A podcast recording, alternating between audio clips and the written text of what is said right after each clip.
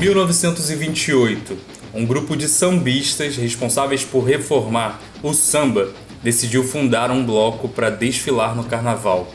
O bloco se chamava o Deixa Falar. 1956, Mestre André e Tião Miquimba criaram um surdo de terceira. Porque eu chegava no ensaio, eu tocava no surdo de primeira, mas no surdo de primeira eu dava as batidas que eu tô dando aqui, que eu dei aqui. Então o mestre André sempre me tirava o chapéu e me dava com um bastão na cabeça. Aí uma vez ele falou pra mim, ó, vou fazer um surdo, vou mandar fazer um surdo e vou botar no meio pra você. Quero ver se você vai fazer o que você faz aqui na primeira.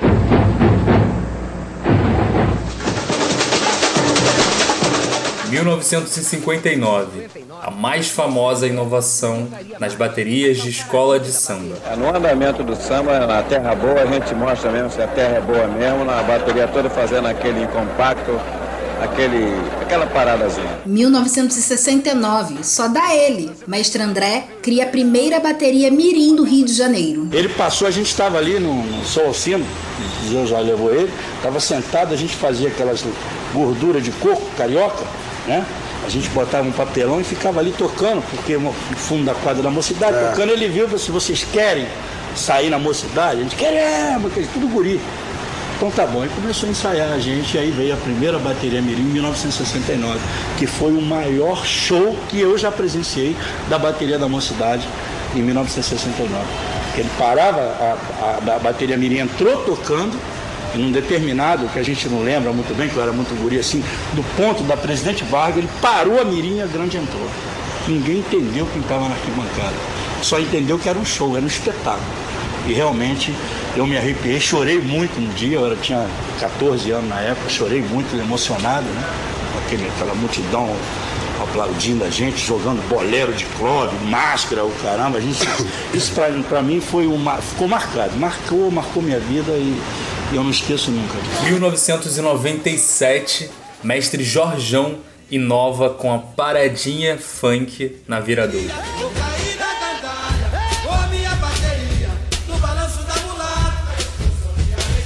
2007, Mestre Cissa e sua bateria desfilam na Marquês de Sapucaí em cima de um carro alegórico. Isso aí ficou marcado na história do carnaval. Nenhuma bateria nunca veio em cima do carro alegórico. E para mim, esse ano eu desfilei e foi um ano que marcou, tipo assim, se alguém perguntar ah, qual o ano especial para você, eu falei 2007. 2012, a paradona da bateria da Mangueira. Vem festejar na palma da mão. Eu sou o samba, a voz do morro, não dá pra conter. Tamanha emoção, assim que Mangueira num só coração. Não é 15 de outubro, mas no Se Não Me Falha a Memória é Dia do Mestre.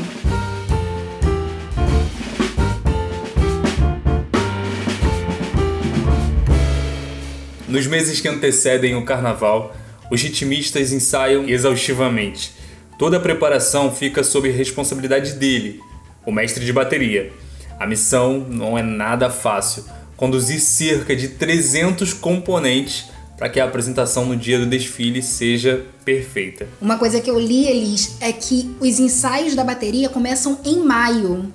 Olha só quanto tempo de ensaio eles precisam ter para chegar e fazerem aquele show na Sapucaí. Muita antecedência, né? Verdade. Os mestres contam com o auxílio dos diretores de bateria. Juntos, o mestre e seus diretores planejam o quesito mais importante de uma escola de samba em seus mínimos detalhes, determinando o número ideal de ritmistas, a organização e a disposição dos instrumentos. É, porque a bateria é a que faz o samba enredo evoluir durante a avenida, né? A, a, escola inteira cantar, né? Então daí vem essa importância, né? Por isso que é, que é tão importante mesmo estar tá bem afinado e ensaiar com tanta antecedência, né? E depende da bateria também a harmonia e o andamento da escola, né? É uma responsabilidade muito grande mesmo. É o que vai fazer a galera pulsar, né? As arquibancadas pulsarem também. É, tem algo que é clichê, mas a gente vai falar, né? A bateria é o coração de uma escola. Não tem jeito, é o coração da escola. E cada bateria possui suas características próprias.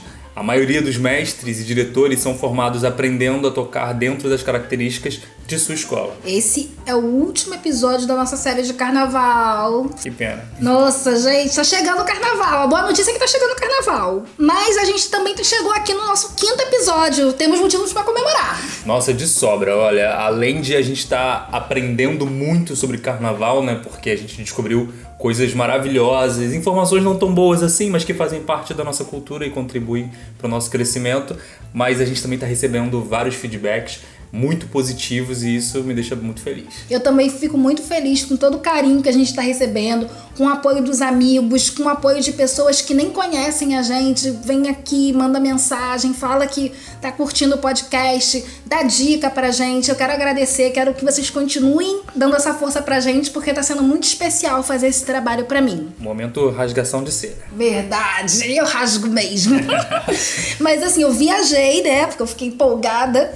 Na verdade, o que eu queria dizer é que enquanto a gente preparava esse episódio, eu percebi que esse assunto mestres de bateria, a história dos mestres de bateria, tinha muito a ver com o episódio que a gente fez sobre as tias baianas. De certa forma, é uma continuação daquele episódio. É verdade, é porque muita coisa está conectada né, nessas histórias. Tias baianas, mestres de bateria, enfim. Passados aqueles primeiros anos de resistência que a gente comentou lá no, no episódio sobre as tias baianas, o samba ele foi caindo no gosto do povo mesmo. Os sambistas também encontravam maneiras de ter liberdade para batucar e ganhava uma força é, nacionalista mesmo pós Primeira Guerra que reconheceu no samba de uma maneira meio torta uma manifestação cultural genuinamente nacional. Aí, uma galera toda trabalhada na malandragem resolveu criar uma diretoria e registrar toda a documentação do bloco, para não serem incomodados pela polícia. Conhecidos como a segunda geração do samba, ou a turma do Estácio, Ismael Silva e outros compositores do bairro modificaram a forma de fazer samba, acelerando a cadência de forma que também pudesse ser dançado nos desfiles de carnaval. O novo ritmo se distanciava do andamento mais lento, semelhante ao machixe, das composições da chamada primeira geração do samba. Esse jeito de fazer despertou a atenção de quem estava batucando naquela época. As escolas de samba também se organizaram, promoveram disputas mas por ironia do destino, a Deixa Falar não participou do primeiro concurso de escolas de samba em 1932. Apesar disso, não se pode ignorar a contribuição da turma do Estácio para o Carnaval do Rio de Janeiro. Na Deixa Falar, foram inventados instrumentos como surdo, criação de Armando Marçal e Alcebiades Barcelo, e a cuíca, invenção de João Mina. Bom, essa conversa está ficando séria, então vamos chamar para nossa roda a entrevistada Talita Santos. A Talita é diretora de tamborim da Vila Isabel, ritmista da Viradouro e faz parte da banda Um Amor sobre a criação do surdo, sobre um, um, latão grande de manteiga que eles botaram couro e aí criaram o primeiro surdo, bateria e a criação dos instrumentos que o tamborim foi criado também através de bateria, não é um instrumento é, estrangeiro como é o pandeiro, né? O pandeiro não foi criado aqui, o pandeiro já existia, o tamborim não é genuinamente brasileiro, né?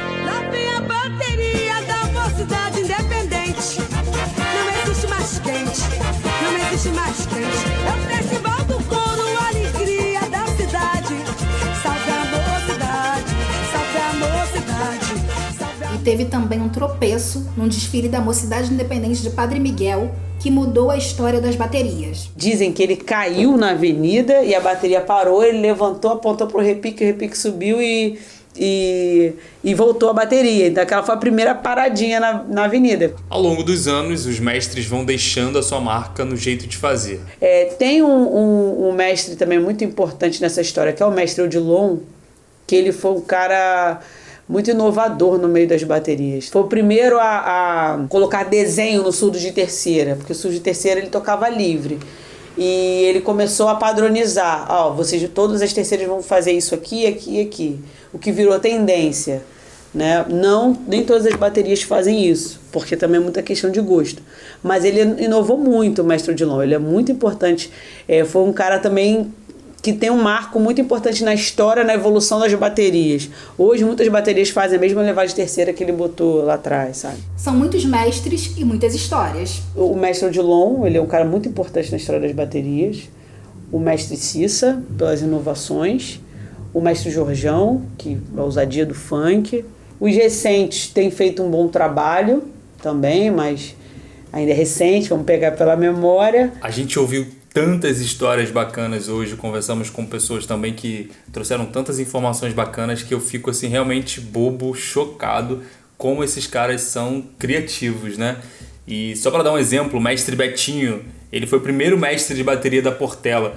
E observando um guarda de trânsito, ele adotou o que a gente vê sempre, né, na condução da bateria, que é o apito. Esse foi sagaz, tanto que todo mundo copiou. E tem mais essa, Elis. Também foi a bateria da Portela a primeira a aceitar mulheres.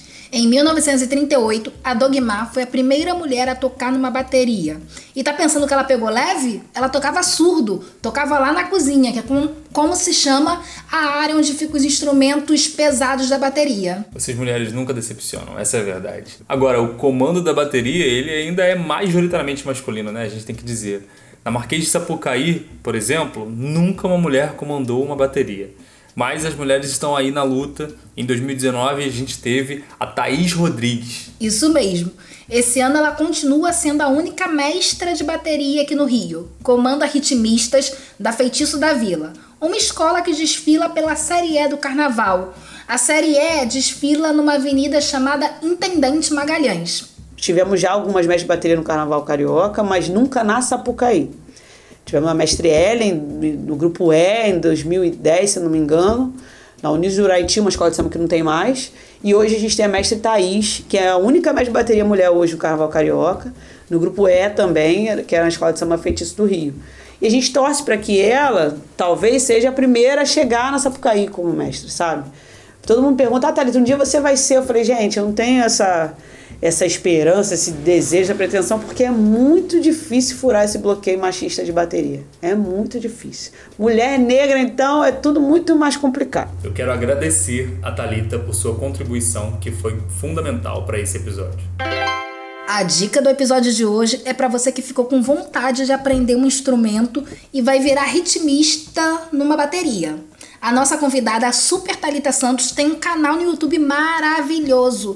Gente, é maravilhoso mesmo. Eu fiquei assistindo vários episódios lá do canal dela para fazer esse programa. E tem gente do mundo inteiro que assiste. Você pode se inscrever lá e depois conta pra gente aqui como foram suas primeiras batucadas. O nome do canal é Talita Santos, bem simples. Pessoal, a Talita manda muito, vale a pena conhecer o canal dela no YouTube. A gente está terminando o programa. Eu quero agradecer a todo mundo que está divulgando o nosso podcast, ouvindo, compartilhando. O apoio de vocês é fundamental para que o nosso trabalho continue. Se você gostou, divulga lá para dois amigos, hein? Se não gostou, manda para três inimigos. Só não deixa de divulgar o Se Não Me Falha a Memória. Tem dica, sugestão, como é que faz, Elis? É só escrever pra gente. Se não me falha a memória, arroba gmail.com ou pelo Instagram também. Não deixe de seguir a gente no Deezer ou no Spotify. No Apple Podcast você pode assinar e dar cinco estrelinhas. Ajude os amiguinhos, vai! Bom, você sabe já, a edição de som é do Lucas Pinheiro, eu sou Elismar Braga e a pesquisa, produção e roteiro do Se Não Me Falha a Memória é comigo e com ela, minha amiga e companheira de trabalho. Eu, Flávia Vieira. Um beijo grande e até o próximo episódio. Se Não Me Falha a Memória, quinzenalmente às segundas-feiras, a gente está de volta. Aproveitem o carnaval. Até mais. Bom carnaval para todo mundo.